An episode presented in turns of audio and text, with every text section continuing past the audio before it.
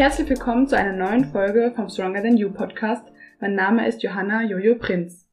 In der heutigen Episode darf ich als Co-Host erneut Julia Fuchs begrüßen, die ihre Saison mit einem Sieg bei der PCA in England abschließen konnte. Wir sprechen über diesen Erfolg und wie es jetzt mit ihrem neuen Trainer Stefan Kienzel weitergeht. Auch sprechen wir über Themen wie Cheaten nach dem Wettkampf, die Einnahme von unterstützenden Substanzen und Coaching und Kommunikation. Ich wünsche euch ganz viel Spaß und gute Unterhaltung bei dieser Folge. Hallo Julia, willkommen zurück. Ein drittes Mal. Ich freue mich sehr, dass du dir wieder Zeit genommen hast. Ja, hallo Jojo. Ich freue mich auch, dass ich wieder Gast im Podcast hier sein darf. Ich freue mich immer riesig, wenn du sagst, ah, wollen wir noch mal eine Folge zusammen aufnehmen. ja, das klappt einfach so schön. Und außerdem glaube ich, dass du wieder sehr viel zu erzählen hast, schließlich. Ja, ich hoffe mal. Auf jeden Fall. Ich meine, wir haben über deinen letzten Erfolg, über deinen letzten Wettkampf noch gar nicht geredet. Und ich würde sagen, das ist mal ein guter Einstieg, dass du mal erzählst, wie dein letzter Wettkampf diese Saison so gelaufen ist. Ja, also ich bin ja, es ist auch tatsächlich noch gar nicht so lange her. Also ich bin so, so vom Kopf her irgendwie dann doch schon so wieder so komplett in der Off-Season oder Improvement Season, kann man ja sagen, angekommen. Ähm, aber der war ja am 19.06., also es ist jetzt heute so ungefähr zwei, zweieinhalb Wochen her.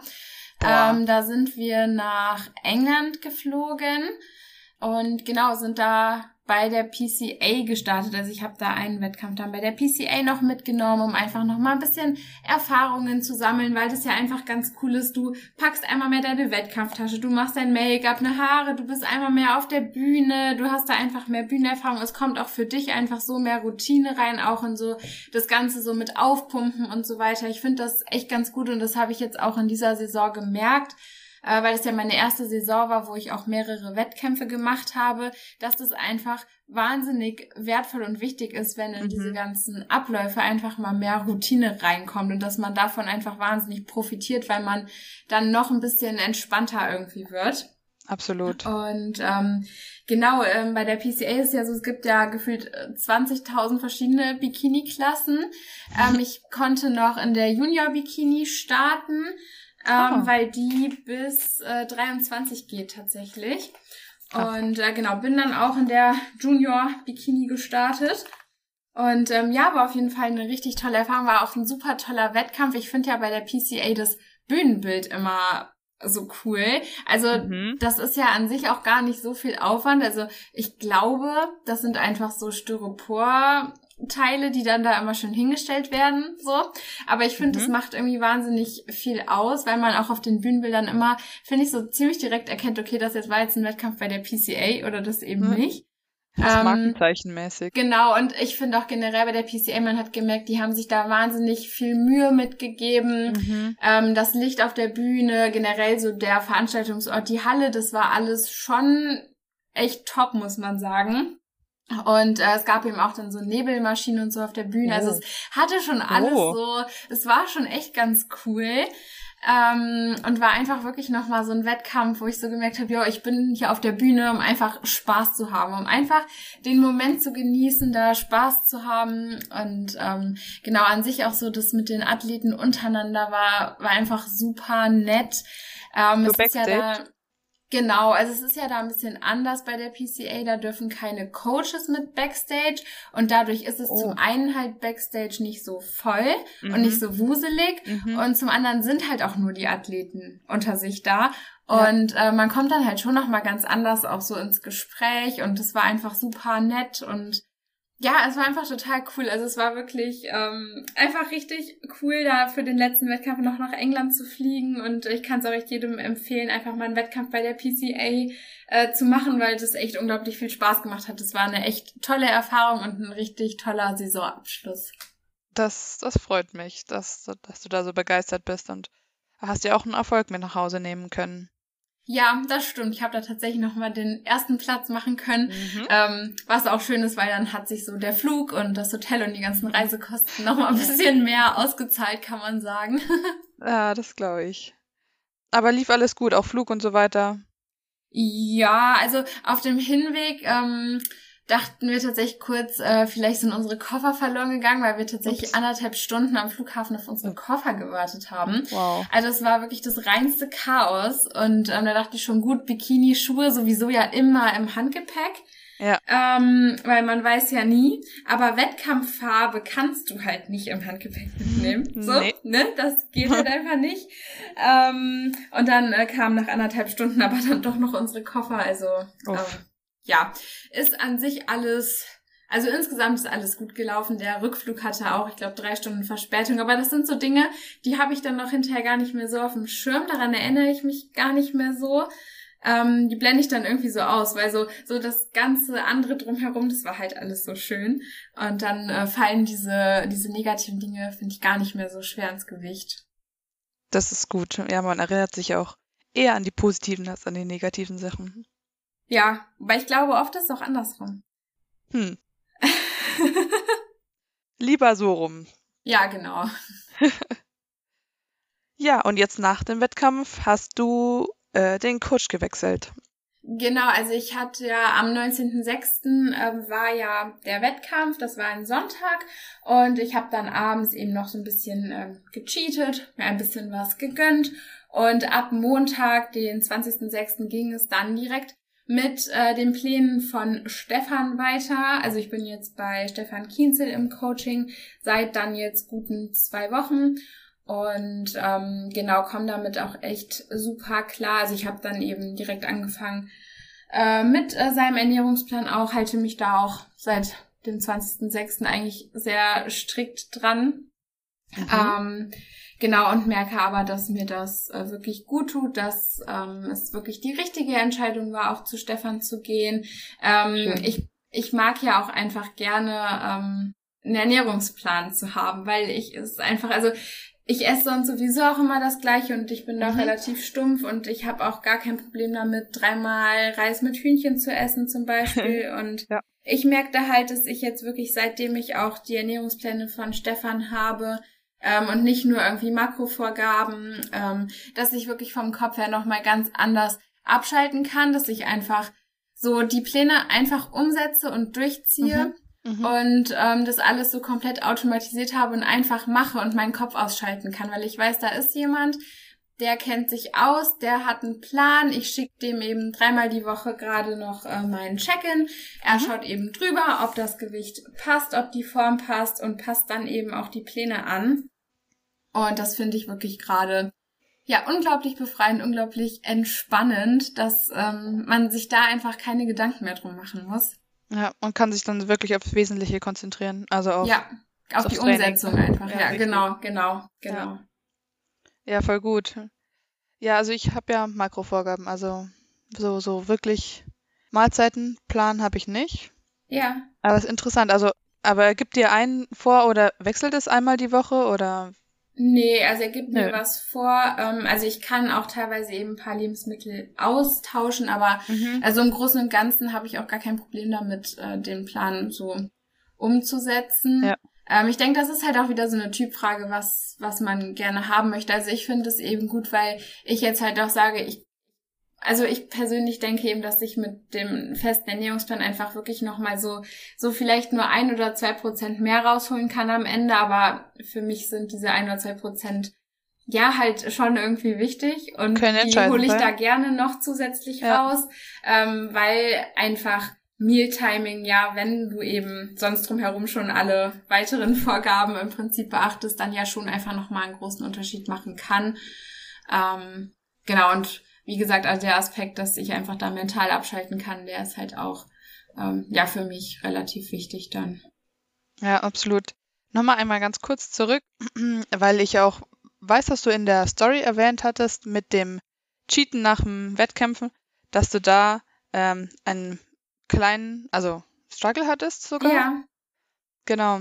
Ähm, Finde ich ganz interessant, weil viele doch eher sagen so, boah, geil, nach den Wettkämpfen jetzt gönne ich mir erstmal das und das und ja, ähm, also an sich, ich habe ich hab mir dann auch, also ich habe erstmal, also direkt nach dem Wettkampf habe ich tatsächlich auch gar nichts gegessen. Viele sind ja, sie kommen von der Bühne und dann erstmal direkt, weiß ich mhm, nicht, eine ganze ja. Packung Keks oder was. Ich muss aber tatsächlich sagen auch, das ist sowas, wenn ich von der Bühne runterkomme. Ich habe maximal Durst, aber Hunger habe ich gar nicht, weil ich von diesen Weingummis oder so beim Aufpumpen immer so voll bin irgendwie. Mhm. Ich kann das gar nicht beschreiben, aber ich bin erstmal so voll, ich habe da gar keinen Hunger, wenn ich äh, von der Bühne runterkomme. Ich brauche halt erstmal was zu trinken und dann äh, sind wir eben ins Hotel gegangen. Ich war auch noch duschen und so weiter. Also mir echt Zeit gelassen, habe mir dann erstmal ähm, noch äh, eine Cola gegönnt und ähm, genau dann, ja, einfach mal so überlegt, worauf hast du denn Bock? Und dann habe ich mir einen Pouch gemacht, den halt auch einfach mal nicht abgewogen. Und eigentlich war ich auch dann an dem Punkt, wo ich gesagt habe, so, ich könnte jetzt auch einfach nichts mehr essen. Mhm. Und dann dachte ich so, ja, aber du startest ja auch morgen wieder direkt mit Ernährungsplänen rein und wenn es einen Zeitpunkt gibt, wo es mal wirklich egal ist, was du isst und wo du einfach mal wirklich essen kannst, was du willst, so, so viel du willst, dann ist dieser Zeitpunkt einfach jetzt so. Mhm. Und ja. ähm, dann äh, habe ich mir noch eine Pizza geholt und äh, ja, eben einfach noch so diverse Süßigkeiten gegessen. Es gab noch ein paar Kekse, ein bisschen Bueno, ähm, eine Banane mit Mandelmus zum Beispiel. Ähm, aber ich habe da halt gemerkt, ich hatte, ähm, also mit der Pizza habe ich so, so diese Blockade im Kopf dann irgendwie so überwunden, aber ich habe halt erst gemerkt, ich hatte irgendwie so hatte ich fast das Gefühl, ich habe vielleicht so eine zu rationale Einstellung dann zum Essen, ähm, weil ich halt nebenbei so dachte, ich brauche jetzt halt aber nicht und ich finde, da muss man, also muss ich auch wirklich mal lernen, dass ich wieder mal umschalten kann und dann auch sagen kann, okay, aber ich gönne mir das jetzt, ich genieße das jetzt auch einfach mal.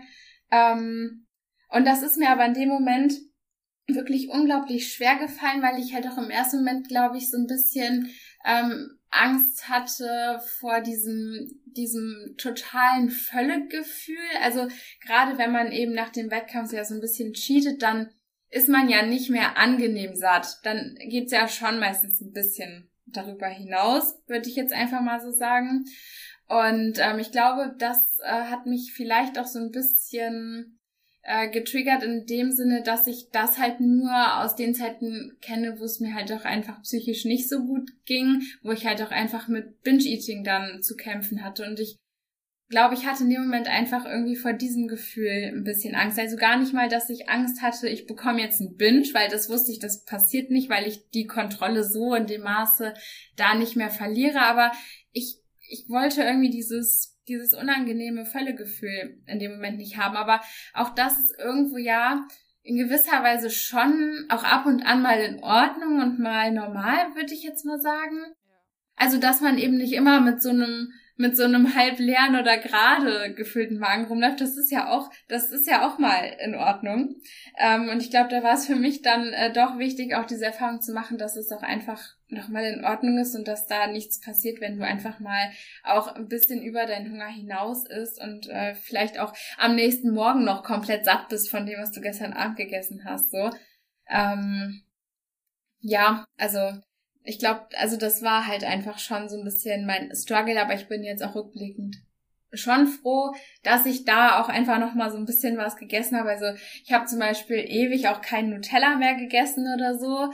Ähm, das gab's dann halt da auch noch mal so ein bisschen, ähm, weil das ja auch einfach dir dann wieder die Kapazitäten gibt und dann jetzt, wenn es eben wieder drauf ankommt, einfach nach Plan zu essen, das auch wirklich so machen zu können. Ja, das finde ich gut. Also ich finde vor allem auch, einfach die Phase nach dem Wettkampf ist halt auch wichtig, dass man da dann auch jemanden hat, der. Ich weiß nicht, wie ähm, Stefan, wie er dich da unterstützt oder ob du da überhaupt sozusagen so einen Re-Dieting-Plan, ob ihr das habt oder ob ihr dann einfach gleich nahtlos übergegangen seid in ganz normalen, so geht's weiter und fertig.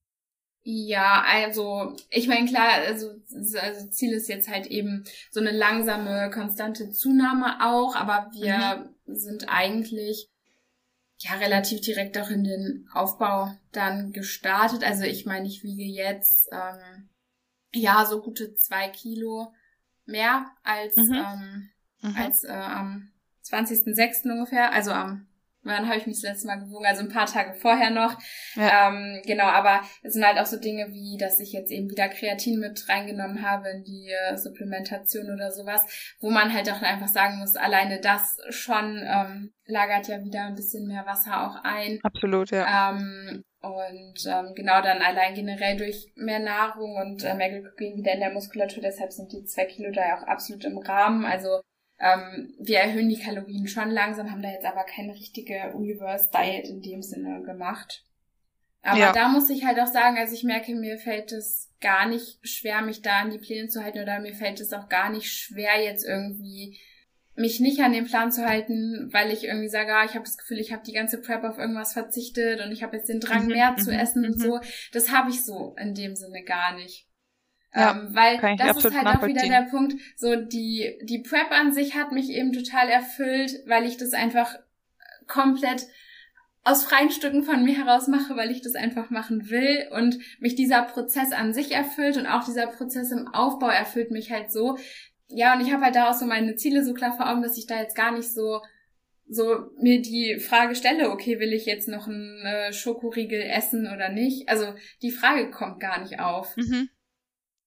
Ja, ich kann nicht absolut nachvollziehen. Also geht mir da oder ging mir da so auch genauso nach den Wettkämpfen oder auch jetzt so. Ich bin einfach in dem Plan drin und ich vermisse auch nichts. Ja, und das ist halt unglaublich wertvoll, finde ich. Voll. Also wenn das, wenn man da nicht so auf irgendwas wirklich verzichten muss, also das Gefühl hat, man muss sich selbst so kasteien. Das genau, beziehungsweise wenn man halt auch danach nicht so dieses Gefühl hat, man muss jetzt irgendwie was nachholen, worauf man die ganze Zeit verzichtet hat. Weil ja, das hatte ja, ich halt absolut nicht. Mhm. Ja, das ist auch was Positives, definitiv, würde ich sagen. Ja.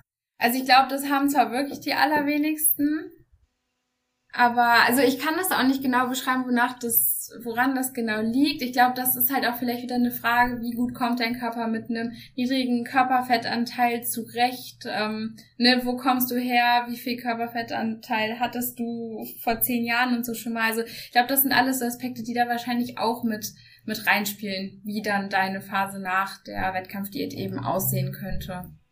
Bestimmt und auch wie krass deine Diät davor war, glaube ich auch. Ja. Also wie, ja, wie viel Kilo du abschmeißen musstest. Ja, bis, ja, definitiv. bis zum Bühnengewicht und so weiter, ja.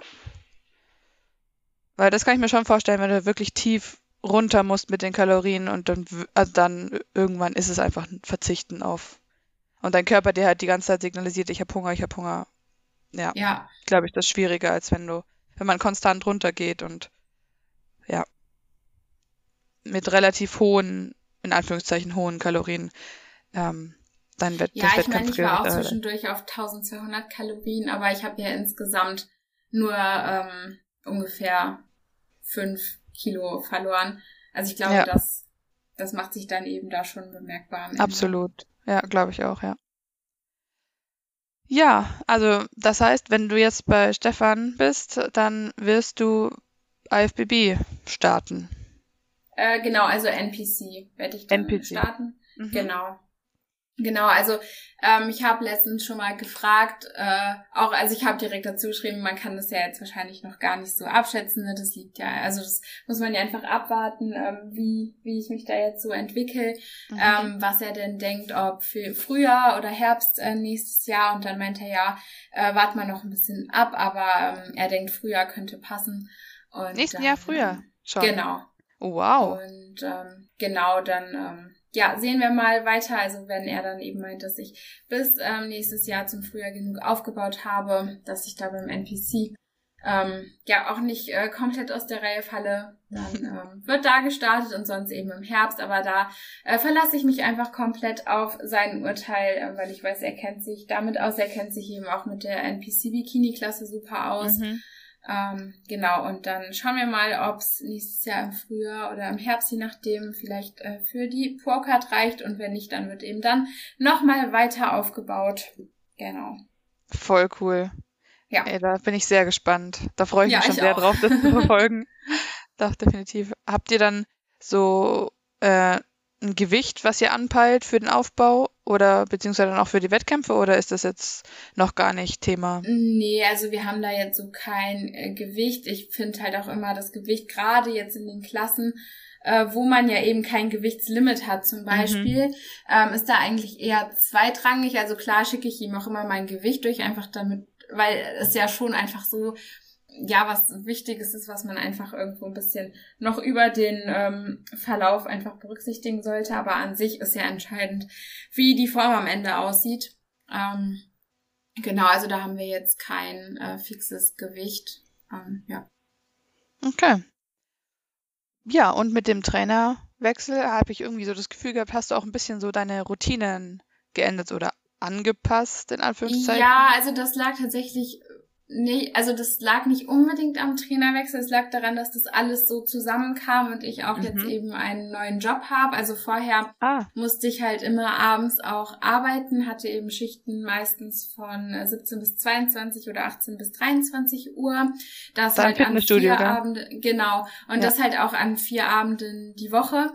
Und ähm, dadurch, selbst wenn es dein eigentlicher Rhythmus ist und du dich so besser fühlst, bist du dann einfach kein Frühaufsteher mehr, weil wenn du um zwölf im Bett bist, dann macht es keinen Sinn, um fünf Uhr aufzustehen. Mhm. Ähm, ja. und eigentlich bin ich halt wirklich so ein totaler Frühaufsteher. Das hatte ich auch im Lockdown einfach so gemerkt, weil ne, da konntest du das halt auch einfach gut. Du gehst einfach früh ins Bett und stehst früh auf. Du hast ja sonst echt nichts zu tun gehabt damals im Lockdown. True. Ähm, und ähm, ja, dann äh, hat sich das aber eben alles wieder so ein bisschen in die andere Richtung entwickelt, dadurch, dass ich dann eben an vier Tagen die Woche so spät ins Bett kam und für drei Tage die Woche macht es ja gar keinen Sinn, das irgendwie wieder umzustellen.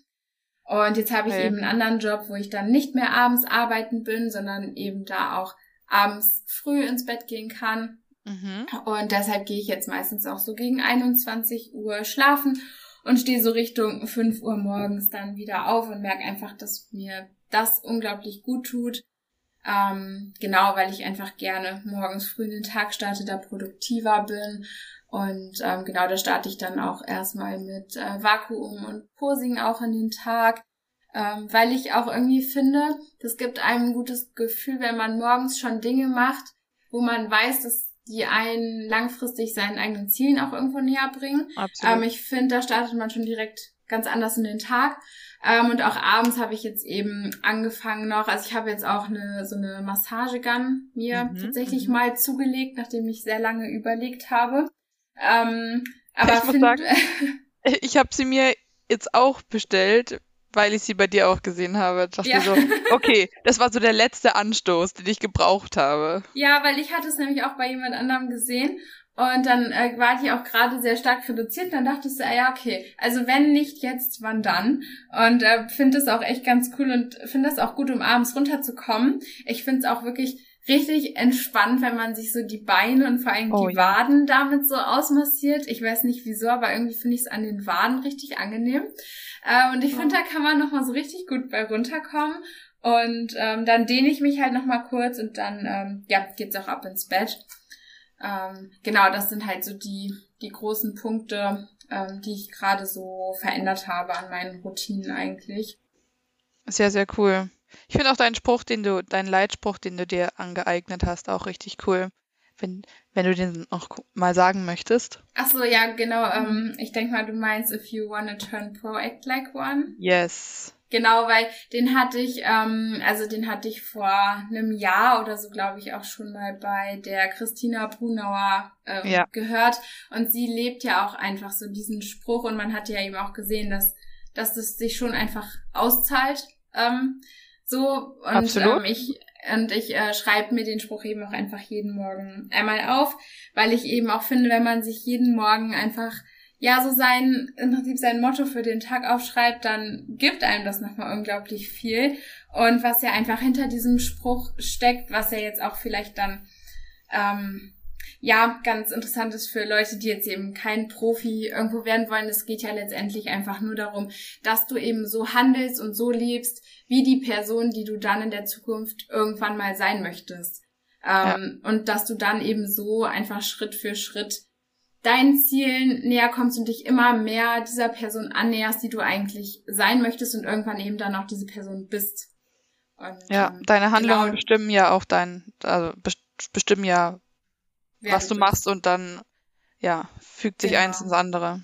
Genau, und das äh, finde ich halt bei diesem Spruch einfach äh, richtig gut, weil das auch einfach ja nochmal betont, dass, dass du mit deinen ganzen Handlungen dich immer der Person näherst, die du dann gerne irgendwann mal, mal sein möchtest.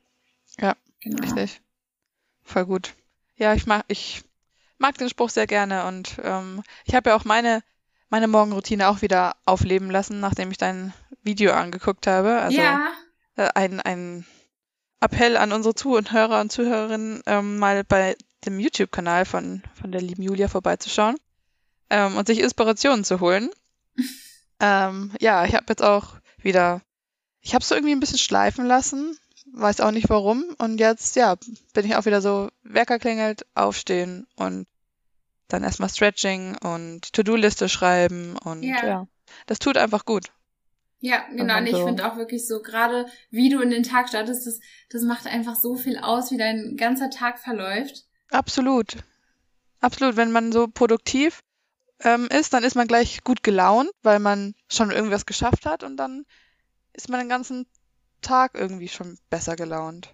Genau. kommt dann mit schwierigen Situationen, finde ich, auch besser zurecht. Die ziehen ja. einen dann nicht so gleich so krass runter. Ja, das stimmt. Eine äh, Frage ist auf jeden Fall noch aufgetaucht, und zwar, weil du jetzt ähm, MPC starten möchtest. Und es ist ja ein nicht getesteter Verband. Ja. Ähm, wie du dazu stehst, dass da eben auch Athletinnen starten, die ähm, unterstützen, sagen wir so, und wie du das für dich persönlich hältst oder ob du dir da schon Gedanken gemacht hast oder ja. Ja, also ich glaube, ab einem gewissen Punkt, wenn man in dem Sport ist, macht man sich da schon immer mal Gedanken drum. Ich glaube, da kommt ähm, man nicht drum also, rum. Also ich glaube, genau, ich glaube, das äh, bleibt halt wirklich nicht aus. Ähm, grundsätzlich ähm, ist es halt so, dass alle Bikini-Amateure bei Stefan meines Wissens nach natural sind und dass er eben auch ähm, ja nichts davon hält, ähm, da so früh irgendwie anzufangen, irgendwas mhm. zu nehmen. Und ähm, ich persönlich bin eben auch der Meinung, dass ich auf jeden Fall natural Profi werden möchte. Und wenn ich es eben natural nicht schaffe, dann äh, habe ich einfach nicht äh, die Voraussetzungen dafür, um Profi zu werden. Und dann, ja, finde ich, muss man da eben auch immer diese Kosten-Nutzen einfach abwägen. Ähm, und also ich denke mir halt einfach, wenn ich natural nicht Profi werden kann, dann bin ich einfach so nicht gut genug und habe da eben nicht so die Voraussetzung für und dann macht es meiner Meinung nach auch keinen Sinn, weil du dann eben in der Profiliga ähm, gar nicht mithalten kannst. Weil wenn du vorher schon dein ganzes mhm. Potenzial ausgeschöpft hast und damit gerade so Profi wirst, mhm. dann hast du eben gar keinen Spielraum mehr nach oben, um dich in der Profiliga dann auch zu verbessern.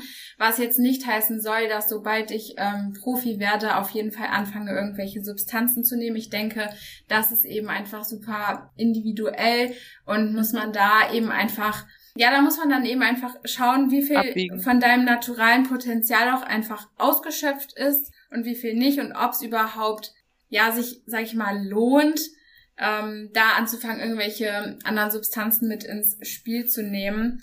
Ähm, genau, also grundsätzlich ja, stehe ich dem Ganzen jetzt nicht komplett abgeneigt gegenüber, aber mhm. ne, wie gesagt, also ich finde, man sollte da erstmal einfach schauen, wozu reicht es natural und wenn man das herausgefunden hat, dann eben auch abwägen, ob es dann eventuell irgendwann, wenn man wirklich in der Profiliga angekommen ist und da vielleicht auch ein bisschen mithalten kann, ob es dann irgendwie sinnvoll sein könnte, irgendwelche Substanzen zu nehmen, aber natürlich alles mit Sinn und Verstand und sinnvoll dosiert und ja eben nicht einfach alles nehmen, was man finden mhm. kann. So, ne? Aber ich denke, das sollte sowieso klar sein.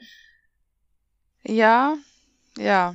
Also ja, ich glaube viele oder also ich weiß nicht, dass dieser gesundheitliche Aspekt dann doch äh, so doch schwer schwer wiegt, würde ich sagen. Also dass man sich da schon bewusst sein muss, dass man seine Gesundheit da auch ähm, einen gewissen Grad gefährdet. Ich weiß nicht, ob das viel, ob das so viele auf dem Schirm haben tatsächlich. Ja, das weiß ich auch nicht. Also ich, ja, man kann das schwer einschätzen, wenn man dann mal bedenkt, wie viele, auch gerade so wie viele Hobbysportler oder so da irgendwas Richtig. Ja, irgendwelche Substanzen nehmen und unterstützen. Ich glaube, viele haben es eben auch gerade zu Beginn nicht auf dem Schirm, fangen dann vielleicht an und haben das so hinter, bekommen das halt hinterher so mit, wenn sie sich vielleicht mal so richtig informieren und merken dann, okay, oh, aber jetzt kann ich es irgendwie auch nicht mehr absetzen, weil dann falle ich ja wieder in mir zusammen so. Ja. Ähm, ja. Ich glaube, das ist schon, ist schon schwierig. Ähm, aber da denke ich eben auch, wenn man da halt wirklich von Anfang an eben so mit Sinn und Verstand und auch mit einem Coach rangeht, ähm, dann kann man eben auch diese gesundheitlichen Nebenwirkungen schon in Grenzen halten. Ja. Ähm, aber ich ja, ich glaube halt leider, oder ich bekomme das halt auch so teilweise mit. Die wenigsten mhm. gehen da halt so am Anfang mit so einem Verstand ran. Also gerade wenn, wenn, wenn man da wirklich so als Hobbyathlet unterwegs ist oder so, ähm, weiß ich nicht, da ist das irgendwie immer so dann, also da informieren sich die wenigsten vorher halt so richtig mal drüber, ne? Ja, die sehen nur, boah, der, der ist krass, wie ist der so krass geworden? Dann sagt der ja. vielleicht, ja, ich nehme das und das und dann denkst du, okay, gut. Und sehen dabei aber auch gar nicht, dass das ja gar nicht der Weg ist, um so krass auszusehen. Also klar kann man äh, irgendwas nehmen, aber ohne Training und die richtige Ernährung dazu wird es halt auch ja, nicht. Richtig. Also, und das sind halt auch eben so Dinge, wo ich mir eben auch denke, so, wenn ich mich jetzt mit anderen auf der Bühne vergleiche, da fehlen mir eben auch einfach immer noch super viele Trainingsjahre, weil ich ja auch einfach noch gar nicht so lange trainiere. Und da denke ich mhm. mir eben auch immer, das ist halt sowas, die Trainingsjahre, die kann man halt wirklich durch nichts, äh, durch nichts ersetzen und durch Richtig. nichts kompensieren. Und ja. das muss man eben erstmal herausfinden und abwarten, ähm, wie man dann aussieht und was man aus sich rausholen kann, wenn man da eben noch einfach ein bisschen mehr Trainingsjahre auch gesammelt hat. Ja, das Ganze ist halt einfach ein Marathon und die Qualität, die Muskelqualität baut sich ja auch erst über Jahre auf. Ja, das geht halt auch gar nicht anders. Also ja. selbst wenn man jetzt anfangen würde, irgendwelche Substanzen zu nehmen, ähm, dann hat man trotzdem nicht diese Muskelqualität am Ende, die du durch die Trainingsjahre erhältst. Also ja. das ist halt dieser Prozess, den kann man da eben so äh, einfach nicht, nicht, nicht herbeizaubern. Absolut. Und da muss ich auch sagen, bin ich eigentlich recht froh, dass ich jetzt zum Beispiel nennen wir es Zufall, bei der GmbF, bei Olaf gelandet bin. Wer weiß, vielleicht, wenn, wenn ich bei meiner Google-Suche bei einem anderen Trainer, der MPC oder IFBB-Athleten nur trainiert und vielleicht wäre man dann schon gleich so eingestiegen. Ja, weiß man nee, ja das nicht. ist halt auch mal die Frage, an wen man da kommt und wie man dann, ja, ja, das ist schon, schon gefährlich, gerade wenn man einfach auch noch nicht so in dem Sport angekommen ist, da gar nicht so so einen Plan hat, dann hat man einen Coach in der Sektion, du musst jetzt das und das nehmen, sonst wird es nichts, ne? Dann Ja, genau. Ja, es ist schon schwierig, ja. Ja. Und ich ich war ja auch, ich bin, ich weiß noch, wie ähm, wie ich dann da irgendwie mal jemand mir gesagt hat, dass Leute da in dem Sport auch was nehmen. Ich bin da glaube ich aus allen Wolken gefallen. Also ich war am Anfang auch noch sehr naiv, ja. was das angeht, wer überhaupt was nimmt. Und ja. war da schon so der Überzeugung, dass eigentlich kaum jemand ja, ich auch. da Substanzen benutzt. Ja. Ich auch. Und Aber dann, wenn man die Zeit, ja. Sorry. ich meine, und dann, wenn man so Bilder auf Instagram sieht und denkt so, boah, die, die Form, crazy, krass. Ja, nee, dann, aber ich muss auch sagen, mit der Zeit, also gerade so in den letzten zwei Jahren noch, würde ich sagen, ist ja auch diese Kommunikation über Stoff, sage ich jetzt einfach mal, auch ein bisschen offener geworden. Ähm, ja, das finde ich gut. Nur ich weiß halt noch so wirklich auch so vor einem, anderthalb Jahren, da war ich immer, also da war ich schon noch sehr naiv, muss ich sagen. Also ja. ja. Ja, da, ich meine, man beschäftigt sich da vorher halt auch nicht mit. Nee, und du kannst ja auch so vorher, kannst du sowas alles gar nicht einschätzen und abschätzen, aber mittlerweile, ähm, ja, bin ich oder sind wir ja auch ganz gut so in dieser Bodybuilding-Blase angekommen, würde ich mal sagen. Ja, doch, auf jeden Fall. Und irgendwann entwickelt man da auch einen Blick dafür, würde ich mal behaupten. Ja, aber den hat man am Anfang nicht. Am Anfang ist man ganz Absolut naiv nicht. und ja. äh, glaubt, dass das wirklich nur so die, die bei Mr. Olympia stehen nehmen. Also das dachte ich zumindest dann. Ja. Ja, ich auch.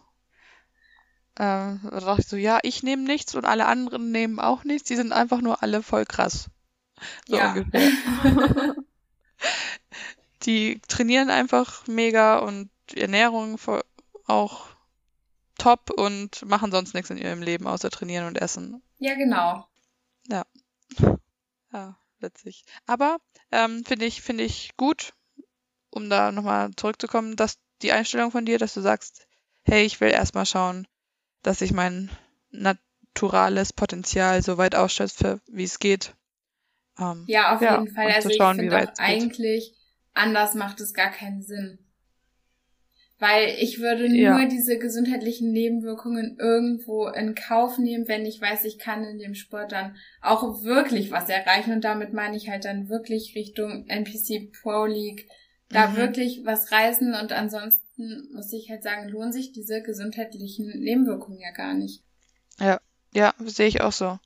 Und Also das ich- kannst du eben nur abschätzen, wenn du da eben auch wirklich dein naturales Potenzial ausschöpfst und wenn du es auch schaffst, natural Profi zu werden und da eben noch Luft nach oben hast dann.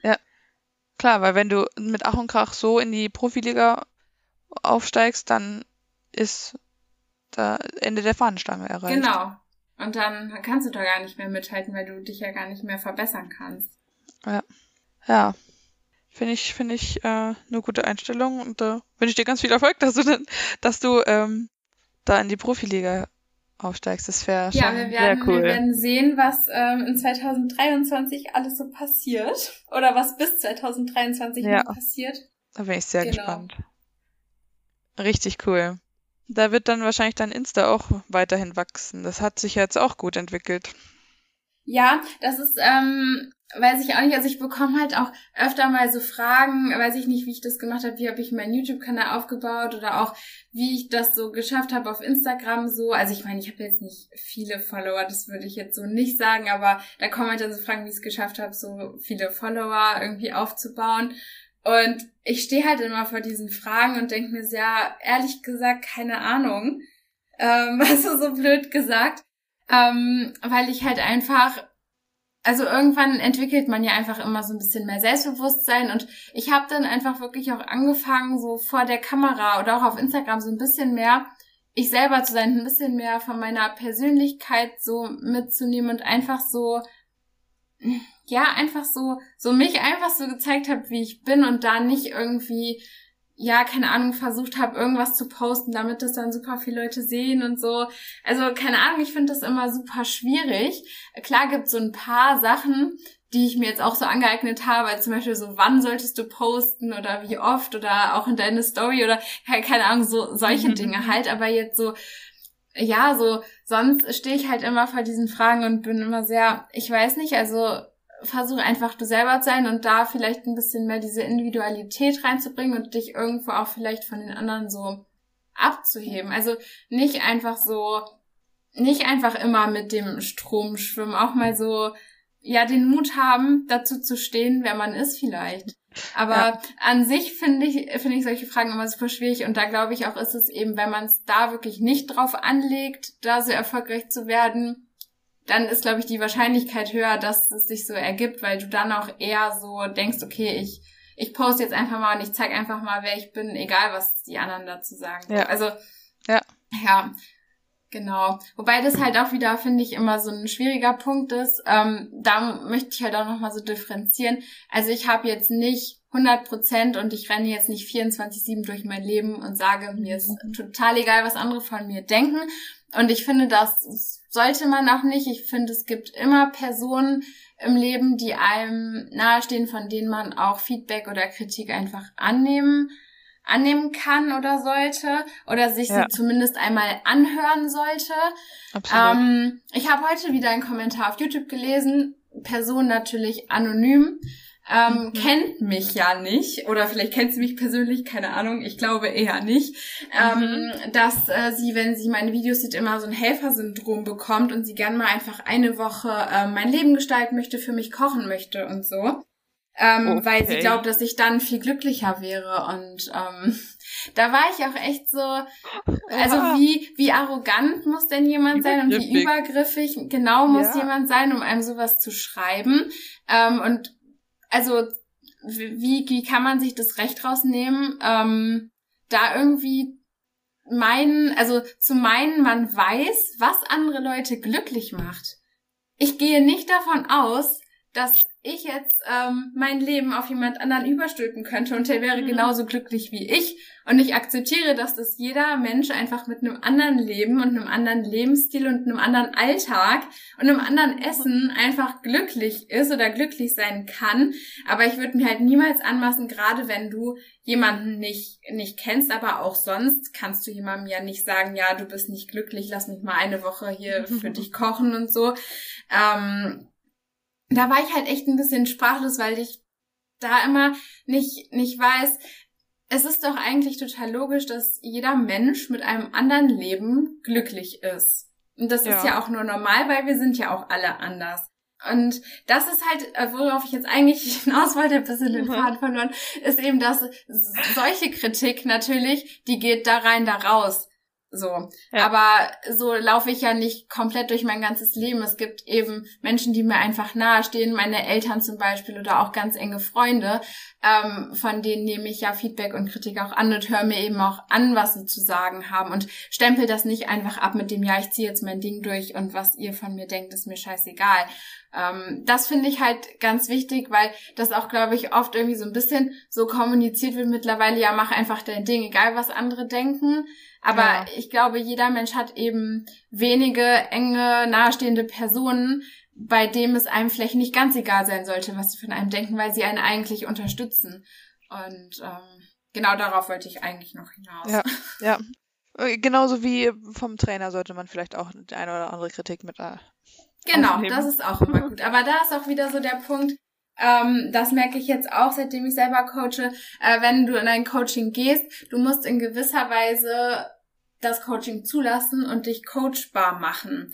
Weil wenn du in Coaching gehst und dann immer anfängst mit dem Coach so zu diskutieren oder zu sagen, ja, ähm, ich würde es aber lieber so und so machen, ähm, dann muss man eben einfach hinterfragen, ob ob ich auch der richtige Coach in dem Fall jetzt zum Beispiel bin, weil mhm. natürlich kann man sich nicht bei jedem so fallen lassen und nicht jedem so vertrauen. Ich merke das jetzt auch bei Stefan, das konnte ich bisher noch bei niemandem, dass ich einfach sage, okay, ich vertraue jetzt, ich mache einfach, was er sagt. Mhm. Ähm, also es fiel mir noch bei niemandem so leicht. Und da muss man eben auch einfach dann hinterfragen, ob so Coach, Athlet, ob das immer zueinander passt. Wenn der Athlet einfach nicht sagen kann, okay, ich lasse mich mal darauf ein, ich vertraue dir jetzt und mach einfach mal und probier das aus. Weil da ist halt in gewisser Weise, muss einfach beides zusammenpassen und der Athlet muss eben auch einfach coachbar sein. Ja, absolut. Ja, absolut, das sehe ich ganz genauso.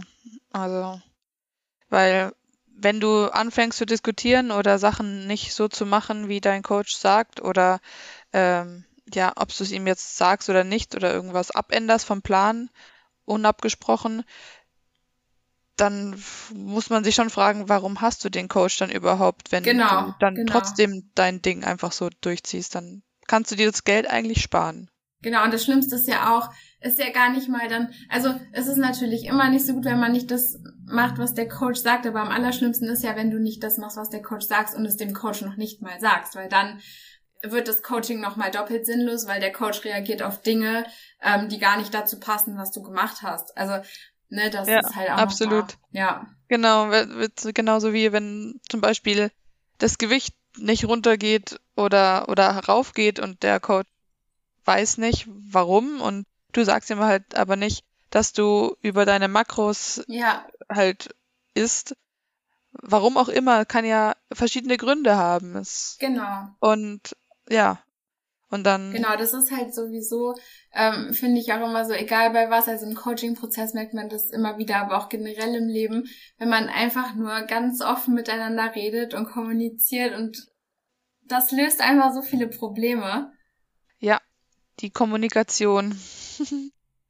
ja, das absolut, weil irgendwie ist es da manchmal echt, echt immer Wahnsinn. Ich bin da manchmal immer selber überrascht, wie viele Dinge einfach dann doch gar nicht so ankommen, wie man sie gemeint hat. Also es ist ja eh immer so ein Problem zwischen Sender und Empfänger, dass du immer etwas sagst und es eigentlich ja auch niemals niemals komplett genauso ankommt beim Empfänger, wie du es ja. gemeint hast, weil jeder ja. einfach auch einen anderen Hintergrund hat und alles immer ein bisschen anders interpretiert aufgrund seiner bisherigen Erfahrungen und so weiter.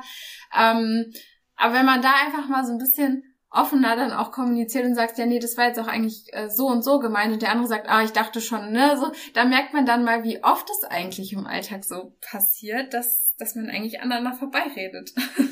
Äh, voll. Und, und wenn man dann mal Sachen anspricht oder ausspricht und so, dass das immer halb so schlimm ist, wie man sich das im Kopf ausmalt. Ja, absolut. Das, diese Erfahrung mache ich auch immer so oft, wenn du, wenn man sagt so, oh, oh Gott, jetzt muss ich das ansprechen, wie mache ich das? Und dann sprichst du es an und der andere reagiert da völlig gechillt drauf und sagt, ah ja, ja schön, dass du es angesprochen hast, so und so. Und du bist jedes Mal so, boah, warum mache ich mir eigentlich so einen Kopf? ja, genau. Und ja, also Kommunikation ist schon echt das A und O. Ja, auf jeden Fall. Immer. Ja. Immer. Ja, aber weil du es gerade angesprochen hast mit dem Coaching, ähm, genau, also du coachst ja selber. Wen oder was genau ähm, und wie läuft ja, so? Also ähm, ich habe jetzt äh, genau vor einem guten Monat angefangen äh, mit Coaching. Ich habe halt lange überlegt, soll ich es machen, soll ich es nicht machen, äh, wie auch immer. Und bin jetzt so froh, einfach diesen Schritt gegangen zu sein.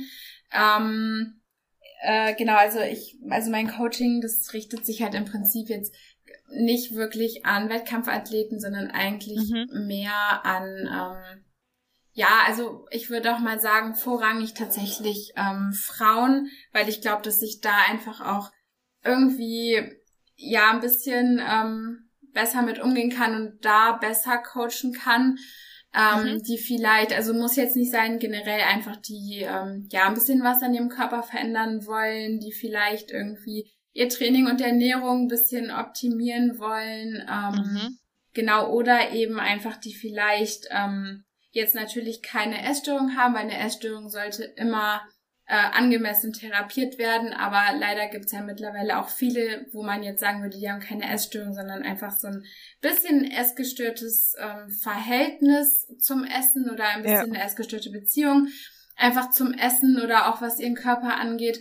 Und ähm, an die Personen äh, ja, richtet sich eigentlich hauptsächlich mein Coaching, weil ich eben auch gemerkt habe, dass ich ähm, durch meine eigenen Erfahrungen ähm, die ich ja auch dann machen musste oder machen durfte letztendlich, weil sie mich ja heute auch irgendwo dahin gebracht haben, wo ich heute ja. stehe. Ja. Ähm, genau, dass ich mir da einfach so schon ein paar so so Tipps oder auch Handlungen oder auch einfach so ein paar ähm, ja Gedanken oder auch einfach so ein Mindset angeeignet habe, ähm, was in solchen Situationen manchmal einfach helfen kann und ich merke da eben auch gerade jetzt im Coaching, dass ähm, ja ich teilweise da schon einfach so in manchen Momenten einfach genau weiß, welcher Impuls oder welcher Denkanstoß jetzt denjenigen vielleicht auch ein bisschen so auf die richtige Bahn bringen kann oder ihn davon ja. abhalten kann, jetzt ähm, einen Essanfall zu haben oder so. Mhm. Ähm, genau, und ähm, ja, bin deshalb auf jeden Fall unglaublich froh, dass ich das äh, Coaching ähm, ja auch dann begonnen habe, weil ich eben auch ähm, ja das Feedback bekomme, dass es eben funktioniert und dass ich da auch ähm, ja viele ähm, Menschen so auf ihrem Weg ein bisschen unterstützen kann. Ähm, und das finde ich halt unglaublich, unglaublich schön, weil ja ich glaube, ich mir auch damals einfach vielleicht eine Person gewünscht hätte oder beziehungsweise, also ich hätte mir ja auch jemanden suchen können, mhm. ähm, aber mir da einfach irgendwie vielleicht auch eine Person gut getan hätte, die das alles so ein bisschen, bisschen mehr begleitet. Letztendlich mhm. war es auch sehr wertvoll, das alleine zu schaffen. Ähm, genau, aber ich finde das eben auch schön, wenn ich da eben auch anderen Menschen vielleicht diesen Weg und diesen Prozess äh, zu einem normalen Essverhalten oder so wieder erleichtern kann oder ihnen einfach auch ohne jetzt ähm, essgestörtes Verhältnis zum Essen oder so einfach helfen kann, ihre Ziele zu erreichen oder ja, ihren Traumkörper zu erreichen oder so. Das ähm, ja, finde ich einfach sehr schön und da merke ich eben auch, das ist eben auch so eine Arbeit, die erfüllt mich einfach, die mache ich einfach auch super gerne. Voll schön, das hört sich richtig gut an. Also machst du dann auch Ernährungsplan und Trainingsplan? Genau, also jetzt Ernährungsplan nicht zwingend, also es kommt eben drauf an. Ähm, wurde tatsächlich auch letztens ähm, gefragt, weil ich ja einen Ernährungsplan habe, ob ich ähm, auch das äh, bei mir im Coaching, dass ich allen äh, Klientinnen äh, auch einen Ernährungsplan gebe und da ist halt doch wieder kann man halt nicht pauschal sagen. Natürlich gibt es bei mir im Coaching auch ähm, paar, die haben einen Ernährungsplan, ähm, aber es gibt eben auch viele, die haben eben keinen Ernährungsplan. Und selbst wenn jemand einen Ernährungsplan hat, dann hat das auch unterschiedliche Hintergründe. Also die mhm. eine hat einen Ernährungsplan, möchte aber auch eben ihre Makros oder Kalorien zum Beispiel gar nicht wissen, weil wir da eben erstmal ähm, ah, ja. ja, versuchen, ihr Essverhalten wieder so zu normalisieren und dass sie sich eben gar keine Gedanken darum macht, wie viel sie isst und da eben einfach ein bisschen mehr Distanz bekommt. Die andere hat aber einen Ernährungsplan, ähm, weil sie halt wirklich sagt, sie möchte jetzt äh, Training und Ernährung aufs nächste Level bringen und die nächste hat einen Ernährungsplan, weil sie sagt, ja, sie hat einfach keinen Bock, sich Gedanken zu machen, sie möchte einfach Zeit sparen, es muss simpel sein mhm. und ähm, viele haben aber auch Makrovorgaben oder so. Also das ist halt, finde ich, auch immer super individuell und da muss man einfach schauen, wie ist die Situation? Wie ist das Verhältnis zum Essen? Wie ist das Verhältnis zum Körper? Äh, wie ist das Verhältnis zur Zahl auf der Waage zum Beispiel? Ja. Ähm, und da je nachdem macht es dann eben Sinn, einen Essensplan zu geben, macht es vielleicht auch keinen Sinn. Vielleicht geht man auch mal komplett weg von diesem entweder Ernährungsplan oder Tracken, weil es gibt ja auch nicht nur diese beiden Optionen. Es gibt ja auch noch nee. die Option, dass du vielleicht doch einfach nochmal jetzt doof gesagt, wie ein normaler Mensch ist. Ne? Also so Ja, Aber, intuitiv. Ne, das hört sich immer doof an. Genau, einfach so intuitiv oder eben einfach ne, mit so, so lockeren Vorgaben, vielleicht vier Mahlzeiten am Tag, keine, also einfach, ne, so, dass mhm. man da eben auch einfach schaut, was passt denn zu der Person. Weil darum geht es ja letztendlich auch in einem Coaching, dass du einfach schaust, okay, was passt zu der Person und was bringt diese Person weiter und was bringt diese Person ihren Zielen näher und ähm, nicht, was mag ich am liebsten so. Also, ne, das. Ja, ja, absolut. Absolut. Ähm, ja, die Erfahrung auch gemacht, zum Beispiel meine Schwester hat, sie hat mich gebeten, für sie mal einen Ernährungsplan, einen Trainingsplan zu machen. Das habe ja. ich dann auch gemacht. Und ähm, sie hat dann aber auch schnell gemerkt, ja, also Ernährungsplan findet sie gut als so Anhaltspunkt genau. zu haben einfach. Aber genau. sie hat auch gesagt, so die Ernährung, ich möchte das sehr gerne auch freigestalten und da mich nicht so krass dran halten, sondern halt auch weiterhin das so, wie ich das Essen genieße, genießen können. Und das war, sie nimmt es halt als Anhaltspunkt und als Inspiration so, wie, wie könnte man das machen. Und das funktioniert für sie super gut. Ja, Genau. Und dann nochmal kurz dann zum ähm, zu der ursprünglichen Frage zurück. Ähm, ja. Also ich habe tatsächlich zwei verschiedene Arten dann von Coachings. Also mhm. einmal halt so das, sag ich mal, Komplettpaket, äh, wo wir dann halt Ernährung und Training einfach ähm, betrachten und einmal eben nur ähm, das Ernährungscoaching, wo es dann einfach nur um die Ernährung geht. Ah ja. Genau. Also cool. ja, genau. Das nur noch zur Ergänzung. Cool. Also wenn jemand da auch Interesse hat, dann könnt ihr da auch auf Julia zugehen. Oder du hast doch noch Kapazitäten, nicht, dass ich hier jetzt irgendwas anpreise und äh, so, äh, ne. Ja, es geht so. Also ich muss jetzt mal schauen, es äh, läuft tatsächlich auch besser an, als ich ähm, dachte. Ähm, das kommt nur darauf an. Aber falls ihr Interesse habt, dann ähm, ja, könnt ihr euch gerne mal melden. Man kann ja auch einfach mal quatschen und dann, finde ich, muss man ja auch eh mal schauen, ob es dann Ob's wirklich passt. passt. Mm, ja. ähm, das merkt man ja dann auch meistens immer relativ schnell in so einem ersten äh, Zoom-Call oder so zum Beispiel, äh, ob es dann halt wirklich auch auf der persönlichen Ebene passt, ist natürlich immer schön, wenn es dann passt. Ähm, aber wenn es halt nicht passt, ist es ja auch gar nicht schlimm. Ist ja gut, wenn man es dann auch schon früh merkt einfach. Ja. Ähm, genau, aber ja, also falls ihr Interesse habt, könnt ihr mir gerne schreiben äh, über Instagram. Da heiße ich ähm, u.lifts, also ju.lifts. Und genau. Ja, voll gut. Ja, es ist eh nicht einfach, also so Trainer oder auch ähm, Therapeuten, also nicht, dass du jetzt Therapeut wärst, aber halt aus meiner äh, Erfahrung früher, zu finden, wo es halt persönlich wirklich auch klappt. Ja, ja, auf jeden also. Fall. Und dann, äh, was ich halt auch so von so ein paar Klienten auch einfach mitbekommen habe, ist, dass oftmals auch so das mit den Therapeuten irgendwo auch schwierig ist, weil die sich also ich möchte jetzt hier gar nicht sagen, dass ich eine Essstörung therapieren kann, weil ich das hinter mir habe. Das möchte ich damit nicht sagen, nur mal vorweg. Ähm, aber dass es auch oft schwierig ist mit Therapeuten, weil ähm, die eben auch vielleicht keine Essstörung durchgemacht haben und teilweise Dinge dann doch irgendwie nicht so nachempfinden können. Das ist ja. nur das, was ich von Klienten so mitbekomme. Mhm. Also da kann ich keine dazu nichts sagen, weil alle Therapeuten oder Therapeuten, die ich hatte, die, wo es auch gepasst hat, die haben sich da schon sehr gut ausgekannt. Okay. Ja, nee, das ist ja auch immer äh, super individuell. Und das, Ja. man muss ja auch keine Essstörung gehabt haben, um eine Essstörung zu therapieren. Nee, ähm, ich denke, das muss einfach unabhängig davon komplett alles passen. Das Ja, meistens das muss einfach- schwierig. passen. Deswegen bin ich auch sehr froh, dass es zum Beispiel mit Olaf und mir so von Anfang an so gut geklappt hat. Das war einfach ein Glücksgriff, würde ich mal so behaupten. Ja, auf jeden Fall. Nee, ist immer schön, wenn das passt und ich denke, dann hat man eben auch die meisten Erfolge, weil man dann eben auch einfach offen kommunizieren kann, einfach auch so Richtig. als Team zusammenarbeiten kann. Ja, ja, als Team, genau. Das, so, so müsste man es eigentlich immer sehen. Coach und Athlet sind eigentlich immer ein Team und die sollten sich gegen, gegenseitig vertrauen und offen und ehrlich miteinander kommunizieren, Genau, genau.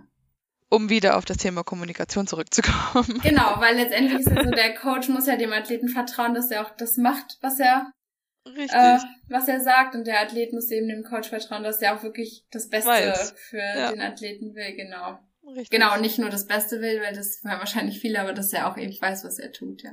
Ja. genau. Haben wir doch jetzt hier einen schönen Bogen geschlagen. Ja, finde ich auch.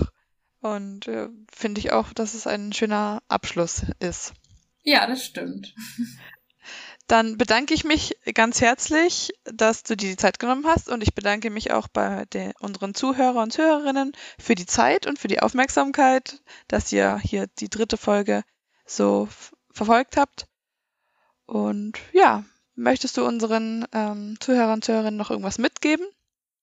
Ähm, das kam jetzt irgendwie so plötzlich. ähm, ja, ich glaube, ähm, es, ähm, es ist einfach wichtig ähm, zu differenzieren, ähm, bei welchen Leuten man auch mal auf die Meinung scheißen sollte, auf gut Deutsch Mhm. gesagt, und von welchen Menschen man einfach Feedback und Kritik annehmen sollte und dann aber auch einfach ähm, ja, sein Ding machen und äh, wenn man sich mit irgendwas gut fühlt, dann ähm, das bitte auch machen und äh, nicht auf zu viele Meinungen von zu vielen Leuten hören, weil wichtig ist, dass du selber am Ende mit deinem glücklich wirst. Sehr schön. Finde ich einen sehr schönen Abschlusssatz. Vielen Dank. Und dann würde ich sagen, bis zum nächsten Mal. Tschüss! Ciao.